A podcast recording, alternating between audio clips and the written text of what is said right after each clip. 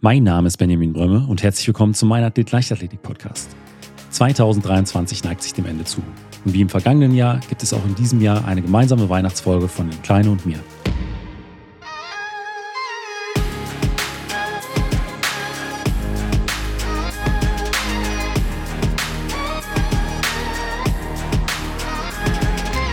Mein Athlet, der Leichtathletik-Podcast aus Frankfurt am Main. Herzlich willkommen, Lynn. Hallo Benny, freut mich sehr, dass wir wieder eine gemeinsame Weihnachtsfolge aufnehmen können, wie schon im letzten Jahr. Bist du schon in Weihnachtsstimmung? Ja, absolut. Also ich habe schon fast alle Weihnachtsgeschenke gekauft. Wir nehmen die Folge ja wenige Tage vor dem Heiligen Abend auf. Und ich freue mich auch, dass es ja unabhängig davon, äh, dass wir es letztes Jahr schon mal gemacht haben, geklappt hat, äh, sondern auch äh, vor dem Hintergrund, dass wir uns das letzte Mal bei unserer Live-Folge Ende Oktober gesehen haben aus dem genau. Laufshop Leder. Und ja, die letzten acht Wochen, die sind wie im Flug vergangen, wie es, glaube ich, meistens so ist in der Vorweihnachtszeit. Und dann haben wir ja jetzt spontan uns nochmal so zusammengeschaltet, kurz telefoniert und dann habe ich sich gefragt, hier sollen wir nicht einfach noch eine Weihnachtsfolge aufnehmen? Das ist ein super Jahresabschluss und ich würde mich freuen. Und ja, bei dir hat es ja dann auch spontan gepasst. Ganz genau. Ja, ich freue mich sehr, dass wir noch mal so ein bisschen das Jahr Revue passieren lassen können und vielleicht auch schon mal ein bisschen auf 2024 schauen können. Und da an der Stelle würde ich natürlich auch direkt einsteigen. Das Jahr 2023, es gab ja die Weltmeisterschaft, es gab U20-Europameisterschaften, deutsche Meisterschaften natürlich. Ähm, so rückblickend, was war denn aus deiner Sicht das Highlight der vergangenen Leichtathletik-Saison? Puh, ich kann mich super schwer festlegen. Also auf jeden Fall, die WM hat mich wahnsinnig begeistert. Ich war ja selbst vor Ort in Budapest mit der Trainingsgruppe von Eintracht Frankfurt und da durften wir einfach wahnsinnig äh, tolle Erfahrungen sammeln und haben auch mal gesehen, ja, wie die Großen das machen auf der großen Bühne. Das war schön, da dabei zu sein sich auf ein Ergebnis festzulegen, ist wirklich nicht so einfach. Also Josh Abuaku natürlich hat uns alle komplett begeistert, aber auch Leo Neugebauer schon im Vorfeld von der WM. Aber noch so viele weitere. Ich weiß, ich ergänze mich gerne, wenn ich jemanden vergessen habe. Ja, das wären tatsächlich auch zwei Namen, die ich genannt hätte. Aber auch das Abschneiden von der U20-Nationalmannschaft bei den Europameisterschaften in Jerusalem mit 23 Medaillen, mit Abstand äh, im Medaillenspiegel geführt. Also das war auch extrem beeindruckend. Deswegen würde ich das noch so mit auf die Liste aufnehmen. Ja, in jedem Fall. Die Jugend hat da wirklich absolut abgeräumt. Das hat mich auch sehr begeistert und es zeigt auch einfach, dass wir da schon eine richtige breite Masse eigentlich haben in der Jugend und ich glaube, das lässt uns auf jeden Fall hoffen auf die nächsten Olympiazyklen. Aber du hast auch angesprochen, du warst ja in Budapest mit live dabei. So rückblickend gab es so einen Moment, der sich besonders eingebrannt hat? Weil ich sag mal, im Stadion ist es ja immer noch mal was anderes, wie wenn man dann vor dem Fernseher oder vom Livestream sitzt.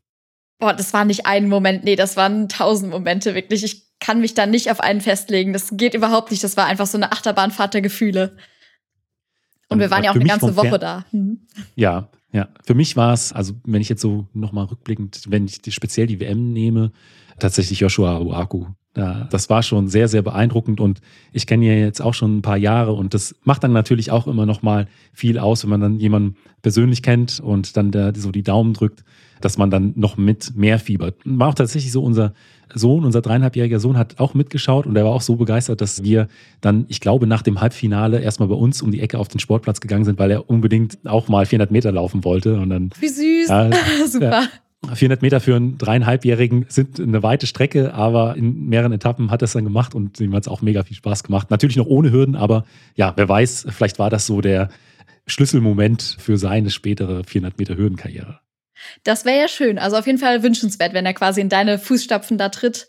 Du hattest ja auch eine Folge gemeinsam mit Josh aufgenommen. Das ist die Folge Nummer 247, falls er noch mal jemand nachhören möchte. Würde ich auf jeden Fall empfehlen, weil ich finde, Josh ist ein super bodenständiger Typ, der einfach total locker drauf ist und sehr nahbar. Also das, ja, würde auf jeden Fall bezeugen, warum dann so viele begeistert sind und vielleicht dann auch mal anfangen mit der Leichtathletik.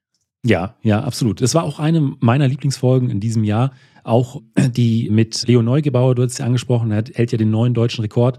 Zehnkampf war er jetzt auch nominiert für, den, für die Bowerman-Trophäe in den USA. Es ist ja die größte Ehrung, die man als NCAA-Athlet in den USA erhalten kann. Also das ist ein Riesending. In, in Deutschland habe ich es tatsächlich gar nicht so mitbekommen. Über seinen Instagram-Account konnte ich es verfolgen. Also äh, ich müsste jetzt tatsächlich nochmal in die Liste schauen, wer äh, das Ganze schon gewonnen hat, aber das sind nur Namen, die dann später auch Weltmeister wurden. Äh, Leo war zwar nominiert, hat den Preis dann nicht bekommen, aber allein schon äh, auf dieser Liste zu stehen unter diesen äh, Finalisten zu sein, das fand ich mega beeindruckend. Und ich finde auch, der hat, hatte sich das absolut verdient. Zum einen der deutsche Rekord, aber dann auch nochmal, ja, der, der spannungsgeladene Zehnkampf bei den Weltmeisterschaften äh, war, war super beeindruckend. Und ansonsten von den Folgen, die mir auch sehr viel Spaß gemacht haben, Eleni Frohmann, die fand ich super interessant. War auch sehr, sehr persönlich, was sie da erzählt hat, auch über ihre Zeit zum Ende ihrer Leichtathletikkarriere und jetzt ihre neue Position als PR-Managerin bei der ILF. Das war auch noch so eine Folge, die, ja, habe ich mir dann nach dem Schneiden auch noch gerne ein zweites oder drittes Mal angehört. Ja, also die Folge ist mir auch besonders im Gedächtnis geblieben, vielleicht auch, weil sie noch gar nicht so lange her ist. Das ist Folge 259, ähm, eben auch diesen Übergang zu schaffen nach einer leistungssportlichen Karriere dann in eine berufliche Karriere. Es hat mich sehr mitgenommen, wie sie das beschrieben hat, dass es quasi ist, als würde man so seine große Liebe irgendwie aufgeben und ja, hat mich sehr bewegt und kann ich auch nur empfehlen, dass man da nochmal reinhört. Ja, ja, und äh, bei ihr hatte ich auch so diesen Aspekt aufgegriffen, aus dem Leistungssport ins berufliche Leben. Äh, da hatte ich am Anfang des Jahres eine Folge mit Dr. Vera Karina äh, Elter, dem, einem Vorstandsmitglied von KPMG Deutschland. Sie war ja früher als Leistungssportlerin im, im Tennis aktiv und hatte sie gefragt, was hat sie mitgenommen aus ihrer leistungssportlichen Karriere jetzt als Chefin von 15.000 Mitarbeitern. Deswegen, sie hat das, Tennis ist jetzt nicht Leichtathletik, aber trotzdem im Leistungssport gibt es sehr, sehr viele Überschneidungen und da fand ich ja. das spannend, was sie damals berichtet hat und auch was jetzt Eleni berichtet hat. Deswegen, von daher ist das auch ja. so ein Punkt, den ich gerne mittlerweile in den Podcast mit aufnehme, äh, um auch so die Themengebiete nochmal so ein bisschen breiter aufzustellen, weil das war auch so ein Punkt, der mir in dem Jahr äh, wichtig war. Ja, ist einfach für sehr viele Sportlerinnen und Sportler relevant und der Sport lehrt einen ja auch so wahnsinnig viele Werte, die dann irgendwie im Berufsleben wieder relevant werden. Deshalb kann ich das sehr gut nachvollziehen, dass man das irgendwie auch beleuchtet. Mhm. Gab es bei dir noch andere Highlights? Ich glaube, für uns beide war natürlich die Folge mit Thea Heim ein ganz großes Highlight in diesem Jahr, weil es eben der erste Live-Podcast war, den wir dort im Laufshop Leder veranstaltet haben. Also wirklich mit Live-Übertragung, wo man dann nicht nur vor Ort Laufshop Leder dabei sein konnte, sondern auch zu Hause vom Livestream. Das hat mir großen Spaß gemacht, das Ganze quasi so zu moderieren, weil das war einfach eine ganz andere Drucksituation. Also da durften wir uns wirklich keinen Fehler erlauben. Es hätten alle gesehen. So ein Podcast hier kann man schön noch schneiden im Nachhinein, aber da musste dann wirklich auf den ersten Versuch alles klappen klappen und das hat mir großen Spaß gemacht. Ja, absolut. Das war auch was so insgesamt den Podcast in diesem Jahr angeht, absolut mein Highlight. Mal so dieses Projekt Live-Podcast, das hatte ich so im Groben schon Ende 2019 mal ins Auge gefasst. Da hat mich der Jan Deutschmann vom Laufshop Leder angesprochen. Hättest du nicht Lust, das bei mir im Laden zu machen? Dann kam, wie wir alle wissen, Corona, da war sowas erstmal nicht möglich. Und dann habe ich es aber auch eine ganze Zeit lang so vor mir hergeschoben, weil ich auch Respekt vor dieser Live-Situation hatte. Du hast gesagt, den Podcast kann man schneiden und ich schneide gerne äh, und ruhe mich, glaube ich, da auch so ein bisschen drauf aus. Und dann, wenn man weiß, das geht live online, dann ja, bringt einen das so ein bisschen aus der Komfortzone. Und dann hatten wir das ja aber dann vor dem Frankfurt-Marathon in diesem Jahr auch mit einem starken Partner von Hooker auf die Beine gestellt. Und manchmal in der Vergangenheit habe ich gedacht, warum hat das jetzt nicht geklappt? Aber manchmal soll es halt einfach so sein. Dann war es einfach nicht der richtige Zeitpunkt. Ich glaube, in diesem Jahr äh, vor dem Frankfurt-Marathon war es einfach so der perfekte Zeitpunkt. Also das die Location war cool, Thea als Gast war, war mega. Wir zwei haben das wirklich super moderiert. Also es hat mir echt extrem viel Spaß gemacht und so dieses Thema Nervosität, was äh, bei mir davor noch wirklich im Raum stand, war dann einfach nach fünf Minuten tatsächlich weg und dann hat es einfach ja nur noch Spaß gemacht und äh, wir haben eben im Vorfeld auch schon so ein bisschen darüber gesprochen. Wäre cool, wenn das nicht die letzte Live-Folge gewesen wäre. Ja, also kannst du dir vorstellen, das vielleicht im nächsten Jahr nochmal zu wiederholen? Ja, definitiv. Also gerade auch so vor Live-Publikum und auch mit diesem Live-Feedback, das ist schon was, das hat nochmal so seinen eigenen Reiz. Weiß nicht, wie dir das geht. Ja, auf jeden Fall. Also ich kenne es ja sehr gut, auch von den Livestreams und so weiter. Da muss es halt wirklich gut vorbereitet sein und dann auf den Punkt genau passen. Deshalb, ich wäre sehr gerne dabei. Ich würde mich freuen über weitere Live-Podcasts. Und was ich ganz besonders fand an der Folge, war einfach, dass auch das ganze Plenum nochmal Fragen stellen konnte. Ja. Weil die kommen natürlich auf ganz andere Inhalte, als wir das tun in der Vorbereitung. Und so konnte jeder irgendwie nochmal seine Fragen an Thea Heim loswerden. Und ich glaube, da waren alle am Ende des Tages sehr zufrieden mit. Ja, ja, weil äh, mein, wenn wir jetzt hier den Podcast so äh, für uns aufnehmen, da ist kein Publikum, dann man spricht immer so ein bisschen ins gefühlt ins Nichts, weil äh, es ist die Hörer können ja jetzt nicht auch spontan darauf antworten oder Fragen stellen und das ist dann tatsächlich auch immer noch mal reizvoll, wenn wenn dann direkt so eine Frage kommt. Ein anderes Highlight neben dem Live-Podcast war aber tatsächlich auch noch das Gewinnspiel, was wir in diesem Jahr veranstaltet hatten mit Hams Hell. Das war ja schon eine etwas größere Sache, war auch ein, im Prinzip das beste äh, Trainingsgerät für die äh, Beugermuskulatur, was es momentan so gibt. Sehr, sehr innovativ, auch mit von Dr. Tobias Alt entwickelt. Gerade auch für äh, Sprinterinnen und Sprinter auch interessant. Und so in diesem Ausmaß hatte ich jetzt noch kein Gewinnspiel oder haben wir jetzt noch kein Gewinnspiel veranstaltet. Und das hat äh, zum einen äh, super viel Spaß gemacht. Das äh, Feedback war auch gut und es war halt auch schön, das Ganze dann persönlich zu übergeben. Dann einfach nochmal äh, dann nach Recklinghausen zu fahren, im Rahmen von einem Nachwuchswettkampf das da zu präsentieren und dann auch in den Kraftraum zu bringen. Und das war für mich jetzt auch nichts Alltägliches. Da auch nochmal an dieser Stelle vielen Dank an Hell, dass sie ja das äh, ermöglicht haben, weil man muss sagen, so ein Gerät kostet weit über 3000 Euro und das dann erstmal in die Hand zu nehmen, ist ja auch nicht selbstverständlich. Also definitiv auch ein sehr großer Gewinn. Und es haben ja auch einige ja. mitgemacht dann letztendlich, richtig? Wir haben ja ordentlich Werbung gemacht für das Gewinnspiel und wollten auch, dass das richtig viel Aufmerksamkeit bekommt. Das hat sich gelohnt. Ein weiteres Highlight war für mich definitiv noch, dass du angefangen hast mit den ersten englischsprachigen Episoden, zum Beispiel mit meiner Trainingspartnerin Maruta. Hat mich sehr gefreut, dass es war auch so ein bisschen ein kleines Novum, glaube ich, in, in mein Athlet, richtig? Ja, absolut. Das war auch so ein Punkt, der mich so ein bisschen aus meiner Komfortzone rausgebracht hat, weil klar, ich spreche Englisch, aber es ist dann immer noch mal was anderes, so wenn man im Urlaub oder sich privat ein bisschen Englisch unterhält, als wenn man das dann im Podcast vor einem Publikum machen muss.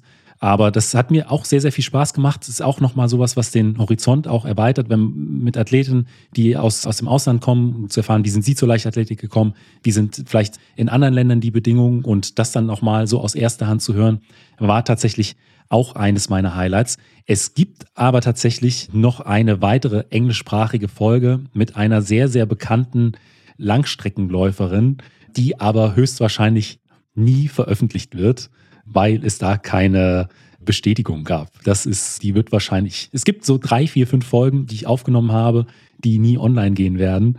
Und die ist eine davon. Ja, das ist super schade, wenn man da so viel Zeit und Energie irgendwie reinsteckt und es sich dann ja. doch nicht lohnt. Ich hoffe, es bleibt bei diesen drei, vier, fünf Folgen, dass da nicht noch mehr dazukommen. Ja, wobei die Quote, ich sag mal, bei jetzt 250, äh, 260 Folgen wenn das, wenn zwei Prozent der Folgen dann nicht veröffentlicht werden können, ist das, glaube ich, immer noch ein guter Schnitt. Und ja, manchmal ist es so, vielleicht äh, ergibt sich irgendwann nochmal die Möglichkeit. Wahnsinn auf jeden Fall. Also ich kann mich noch ganz gut daran erinnern, als wir die 200. Folge aufgenommen haben. Jetzt sind wir bei 264, also auch da fliegt die Zeit einfach. Ja, und jetzt, wir nehmen die Folge ja im Dezember auf. Die Planung für den Podcast ist vor äh, genau fünf Jahren, hat vor genau fünf Jahren begonnen. Ist auch so eine Zahl. Ich habe letztes Mal im Kalender geguckt, hat mich auch so ein bisschen überrascht. Ja, ein halbes Jahrzehnt einfach. Ja, Krass. Ja.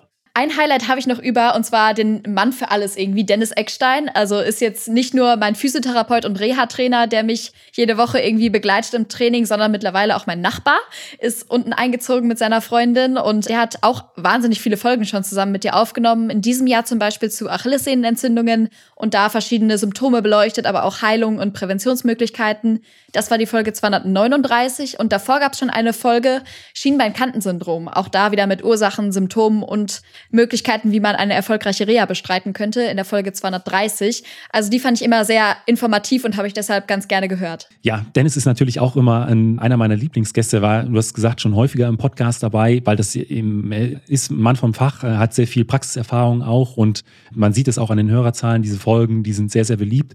Und dazu auch ein kleiner Spoiler. Jetzt zwischen den Jahren gibt es noch eine kleine Sonderfolge, zwar nicht mit Dennis, aber auch zum Thema Verletzungsprophylaxe und Laufverletzungen und wie man die eben vermeiden kann. Und ja, vielleicht klappt es ja auch in 2024, dass Dennis mal wieder im Podcast am Start ist. Ich würde mich auf jeden Fall freuen.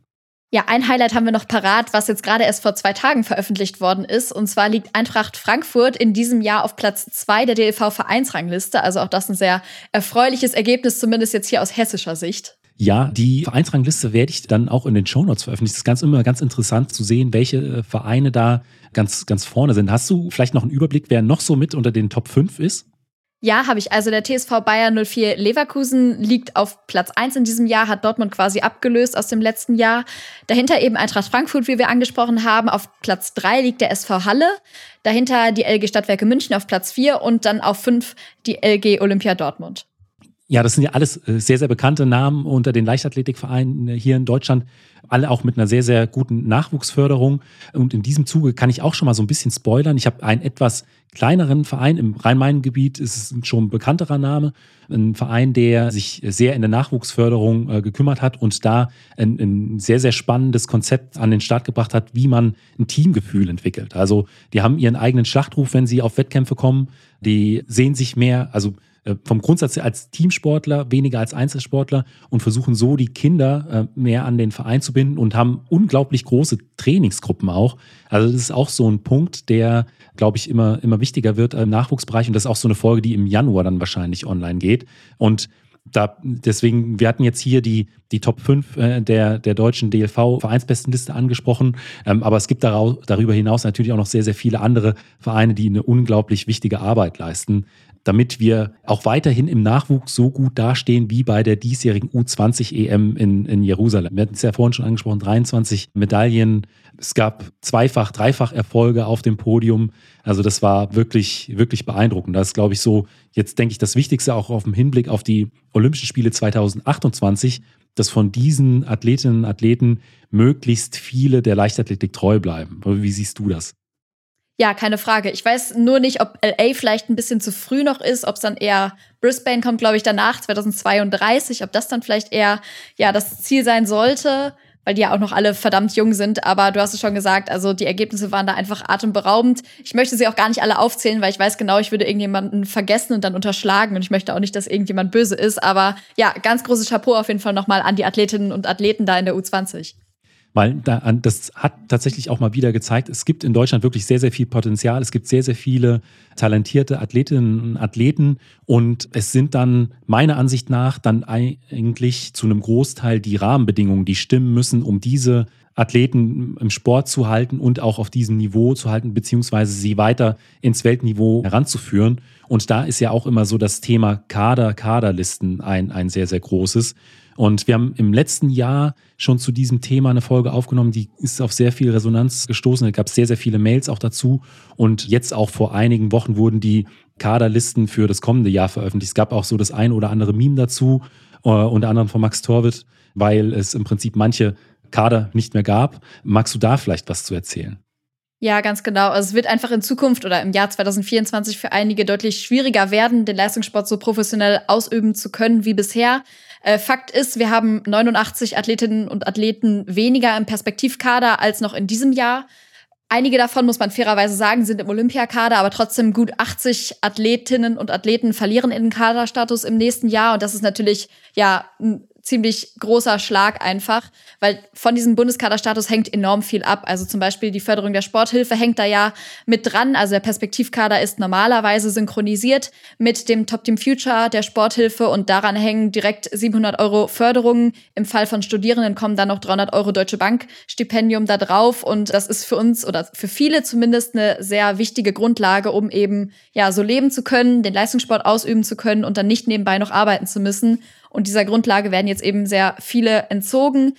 Ist natürlich ein harter Schlag. Man muss auch ein bisschen die Seite des DLV sehen, dass da gerade irgendwie finanziell große Probleme existieren offensichtlich. Aber ja, vor allem die Art der Kommunikation hat irgendwie viele geschockt, dass da einfach keine kein Anruf kam, keine Rundmail, dass wir irgendwie vorher gar nicht vorgewarnt worden sind. Das war zumindest in vielen Kadern so der Fall und das ist aus meiner Sicht kein respektvoller Umgang mit Athletinnen und Athleten. Ich hätte mir gewünscht, dass man sich da irgendwie die Zeit nimmt und versucht nach Lösungen zu suchen, dass man schaut, wie kann man irgendwie diese Gelder trotzdem generieren, dass trotzdem Trainingslager weiter durchgeführt werden können. Aber so sind viele einfach auf sich selbst gestellt und müssen jetzt irgendwie gucken, da ja eine finanzielle Grundlage zu schaffen, um das so weitermachen zu können.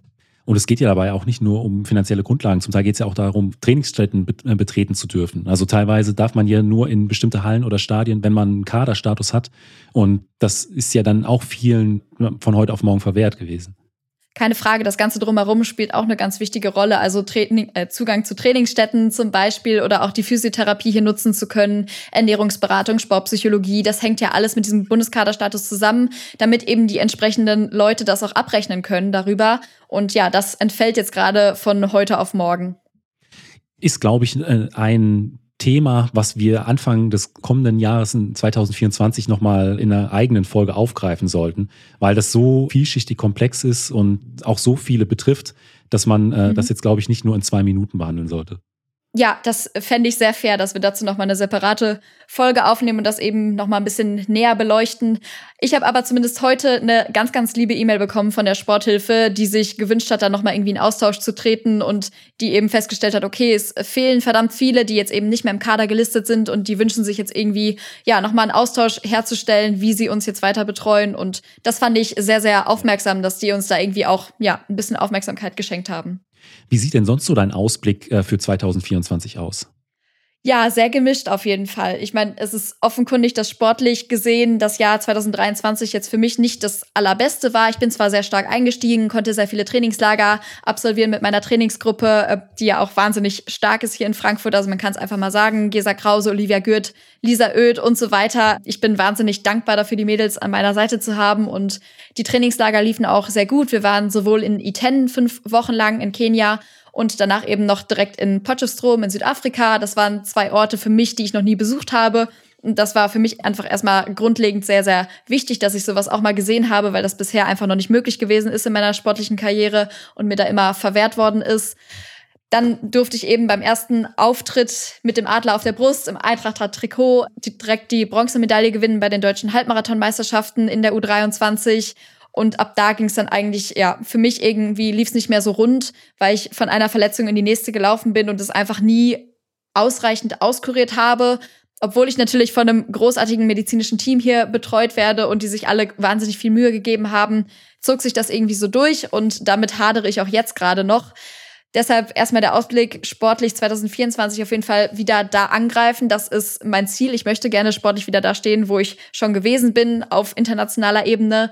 Aber ich habe jetzt über das Jahr hinweg gelernt, das muss nicht um jeden Preis so sein. Also ich habe teilweise so große Schmerzen im Training gehabt, dass ich dann auch im Alltag nicht mehr bis in die Küche gehen konnte. Und ja, da realisiere ich jetzt gerade so, okay, ich habe nur einen Körper irgendwie und der muss das ganze Leben halten, nicht nur für den Leistungssport, sondern später auch noch vielleicht für eine berufliche Karriere. Und da gehe ich jetzt vielleicht ein bisschen wertschätzender gerade mit mir um.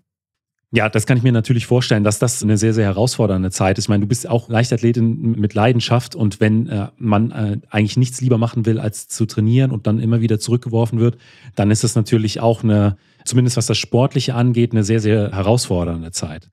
Keine Frage. Also ich identifiziere mich einfach voll über den Sport. Ich habe ja mein ganzes Leben lang irgendwie nichts anderes gemacht, bin schon mit 15 ausgezogen aus meinem Elternhaus und habe dafür wirklich alles aufgegeben. Also ich bin ja ins Sportinternat gezogen, auf eine Sportschule gegangen, habe den Verein gewechselt und habe wirklich all meine Energie, Zeit und Geld in diesen Sport investiert. Und wenn das jetzt gerade nicht so läuft, ist es einfach sehr unbefriedigend für mich und hat mich auch so ein bisschen in eine, weiß ich, Identitätskrise gestürzt, aber ich hoffe einfach, dass ja diese Verletzung auskuriert werden kann. Ich bin da wirklich dran und alle geben sich größte Mühe. Wir haben verschiedenste Therapiemethoden getestet und jetzt hoffe ich einfach, dass ich bald wieder schmerzfrei auf der Bahn stehen kann und das Training wieder so steigern kann, dass ich dann wieder da ankomme, wo ich auch wirklich hingehöre ja, so eine Zeit, die ist, ist nie einfach. Aber du hast gesagt, du hast ein gutes Team um dich herum.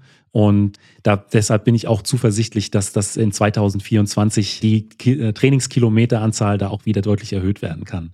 Das hoffe ich sehr, wäre auf jeden Fall mein Ziel. Und ich habe ja Gott sei Dank auch noch andere Bereiche, auf die ich mich irgendwie konzentrieren kann, wenn es sportlich gerade nicht so rund läuft. Also ich bin wahnsinnig stolz, dass ich immer noch Psychologie an der Ruhr-Universität Bochum studieren darf und dass da vieles möglich gemacht wird, dass ich das auch von Frankfurt aus so weiterführen kann. Also hauptsächlich werden Vorlesungen eben aufgezeichnet und auch Seminare kann ich online irgendwie besuchen.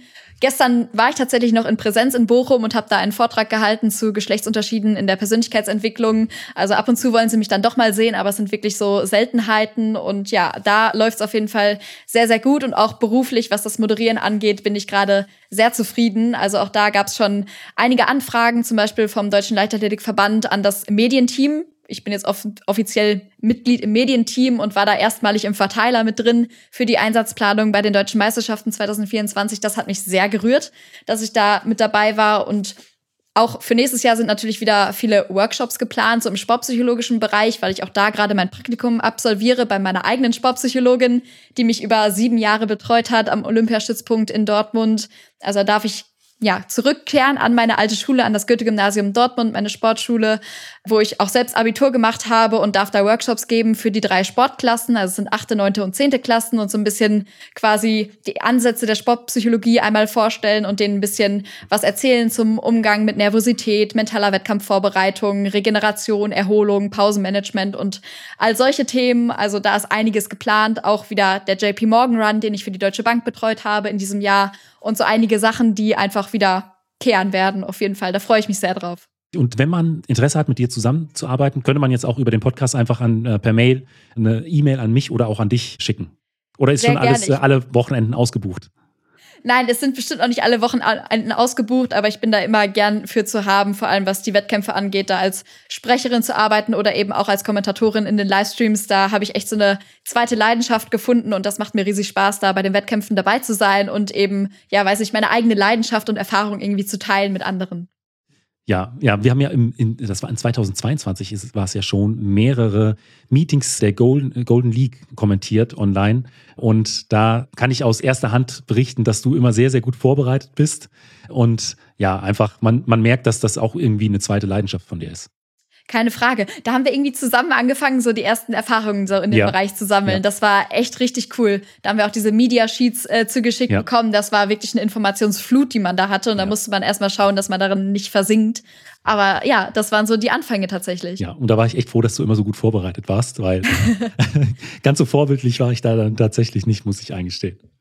Ach doch, aber zu zweit fällt es einfach leichter, ja. wenn man so ein bisschen drüber reden kann und jeder so seine Expertise mitbringt. Du eher aus dem Sprintbereich und ich aus der Langstrecke und den Rest ergänzen wir uns dann. Das lief immer sehr, sehr gut. Ja, jetzt habe ich ja gerade so ein bisschen einen kleinen Einblick gegeben in das, was bei mir so nächstes Jahr ansteht. Das ist auf jeden Fall einiges. Aber Benny, was hast du so geplant für 2024? Bei mir wird es äh, so im eigentlichen Beruf so ein klein, eine kleine Veränderung geben. Da kann ich noch nicht ganz so viel zu äh, sagen, aber das ergibt sich dann hoffentlich äh, Anfang des kommenden Jahres. Ähm, sehr gespannt. Was den, was den Podcast angeht, hatte ich da eben schon so ein bisschen angeschnitten. Es wird der, im Januar äh, einige spannende Gäste geben. Manuel Sanders wird mit dabei sein, Alina Amann wird mit dabei sein, die ja somit das spannendste 800-Meter-Rennen-Finale in 2023 gewonnen hatte. Das kommt mir jetzt gerade nochmal in den Sinn. Ich habe eine Folge zum Thema Kinderleichtathletik äh, aufgenommen. Also da gibt's schon gibt's einige Folgen, die da in 2024 schon fertig abgedreht sind, weil wir jetzt auch bald erstmal für drei Wochen im Urlaub sind. Dann ansonsten eine Sache, auf die mich ein Gast in diesem Jahr gebracht hat. Simon Osifo war ja Mitte des Jahres im Podcast mit dabei. Er war früher im Laufbereich aktiv, auch im Nachwuchsbereich in der Nationalmannschaft, ist heute Präsident einer, einer großen Werbeagentur und er ist als Wertebotschafter bei German Dreams unterwegs und vermittelt demokratische Werte an Schulen. Und das fand ich auch damals schon in der Folge sehr, sehr spannend, als er darüber berichtet hatte. Und dann hat mich tatsächlich so das Ergebnis der Landtagswahl hier in Hessen dazu gebracht, dass ich gesagt habe, ich möchte dann doch auch mal ein bisschen ehrenamtlich aktiv werden. Da war ich jetzt das erste Mal quasi als Wertebotschafter vor einer Schulklasse mit einer Moderatorin unterwegs und da ging es so um die Themen, was sind, welche Werte sind euch wichtig, welche Werte sind in der Demokratie wichtig, weil ich glaube, das ist so ein Punkt, den sollte man nicht so als selbstverständlich hinnehmen. Und das ist sowas, wo ich auch in 2024 gerne so ein bisschen den, den äh, Fokus neben dem Podcast hinlegen möchte. Klingt nach einer wahnsinnig wichtigen Botschaft auf jeden Fall. Und ich finde es Wahnsinn, wie du das alles unter einen Hut bekommst. Also nicht nur dein Beruf und deine Familie, sondern auch noch den Podcast und jetzt auch noch dieses Engagement. Ich ziehe den Hut vor dir. Ich glaube, das ist, wenn man für eine Sache brennt und was mit Leidenschaft macht, dann ist es viel, ist viel ist ein Selbstläufer, wenn man seine Energie da rauszieht. Das sind ja alles Sachen, die ich glaube, wir beide gerne machen. Und deswegen klappt ja. das auch. Das da gibt es auch so einen schönen Spruch zu eigentlich so sinngemäß, wenn man viel macht, was man gerne tut, ist es Leidenschaft. Wenn man viel macht, was man nicht gerne tut, ist es Stress. Ja. Ich finde, das ja, passt stimmt. immer ganz nett zusammen. Ja. Bringt es auf den Punkt. ähm, aber jetzt so zwischen den Jahren wird es ja bei uns dann doch so ein bisschen ruhiger. Wie verbringst du denn Weihnachten? Ja, ich feiere tatsächlich mit der Familie meines Freundes von Tim zusammen Weihnachten, da sind wir an Heiligabend eingeladen und wir fahren aber tatsächlich auch in den Urlaub, so wie du es auch angesprochen hast. Nicht ganz so lange wie du, ich bin ein bisschen neidisch, also drei Wochen ist schon echt Luxus, aber so drei, vier Tage werden wir uns auch verabschieden. Ich weiß aber noch nicht, wo es hingeht. Das ist eine Weihnachtsüberraschung, deshalb bin ah, ich äh, okay. sehr gespannt. Ich weiß nur, dass wir sehr viele Weihnachtsmärkte sehen werden, ein schönes Feuerwerk an Silvester und ja, dass es irgendwo ins Ausland hingeht. Ich lasse mich überraschen. Wann geht's los genau? Ich glaube am 29. irgendwie vor Silvester. Aber okay. ich habe mich mit der Planung ehrlich gesagt gar nicht auseinandergesetzt, sondern lass das wirklich auf mich zukommen. Ja, bei uns ist es, du hast angesprochen, wir sind drei Wochen unterwegs. Wir fliegen nach Panama und deswegen, da bin ich mir auch noch nicht so ganz sicher, wie das klappt mit ja, Instagram und diesen ganzen Sachen. Social Media ist natürlich auch immer viel vorgeplant, aber so die ein oder andere Story mache ich dann schon gerne.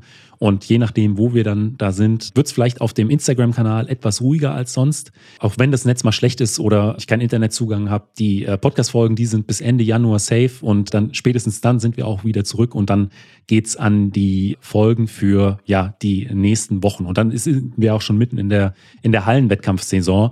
Und ich denke, so der ein oder andere Bericht zu vielleicht den deutschen Hallenmeisterschaften oder, oder ähnlichem ist dann natürlich auch schon wieder auf dem Programm. Ja, also das Wichtigste ist gesichert. Der Meinathlet-Podcast erscheint wie immer jeden Montag. Das ist doch die Hauptsache. Und ich finde, auf Instagram kann man auch mal gut ein bisschen verzichten. Ich merke das bei mir gerade selbst auch so ein bisschen, dass ich das runterfahre und dass mir das echt gut tut. Und ja, freue mich auch schon auf eine sehr erfolgreiche Hallensaison. Jetzt in der Halle bei uns in Frankfurt-Karlbach finden, glaube ich, jede Woche jetzt Wettkämpfe statt. Und ich freue mich auch, wenn ich bei einigen eingesetzt bin und vielleicht auch die deutschen Jugendhallenmeisterschaften mal wieder begleiten darf, so wie im letzten Jahr in Dortmund. Also wir schauen mal, was daraus wird. Dann würde ich vorschlagen, belassen wir es an dieser Stelle bei unserer Weihnachtsfolge. Die geht ja am 25., am ersten Weihnachtsfeiertag online. Bescherung ist schon äh, bei den meisten vorbei. Der erste Weihnachtsfeiertag bei mir war manchmal tatsächlich auch mit Training gespickt. Da gibt es so eine Einheit, an die kann ich mich erinnern. Morgens 9 Uhr, erster Weihnachtsfeiertag, 10 mal 400 Meter. In meinem ersten Verein damals noch bei der LG Wetzlar, bei 8 Grad und Regen. Es war ein besonderes Weihnachtsfest, aber ich könnte mir vorstellen, es gibt die eine oder den anderen, die heute auch sowas auf dem Plan stehen hat. Deswegen nochmal frohe Weihnachten, gutes Training und einen guten Rutsch an alle Hörerinnen und Hörer und vielen Dank auch für die Treue der mittlerweile ja für fast fünf Jahre. Ja, frohe Weihnachten auch von meiner Seite nochmal und wir hören uns bestimmt im nächsten Jahr. Ciao. Falls dir die Folge gefallen hat, gib mir doch einfach eine Bewertung bei Spotify oder Apple Podcast. Außerdem freue ich mich sehr über dein Feedback per E-Mail oder auch auf Instagram. Vielen Dank und bis zum nächsten Mal.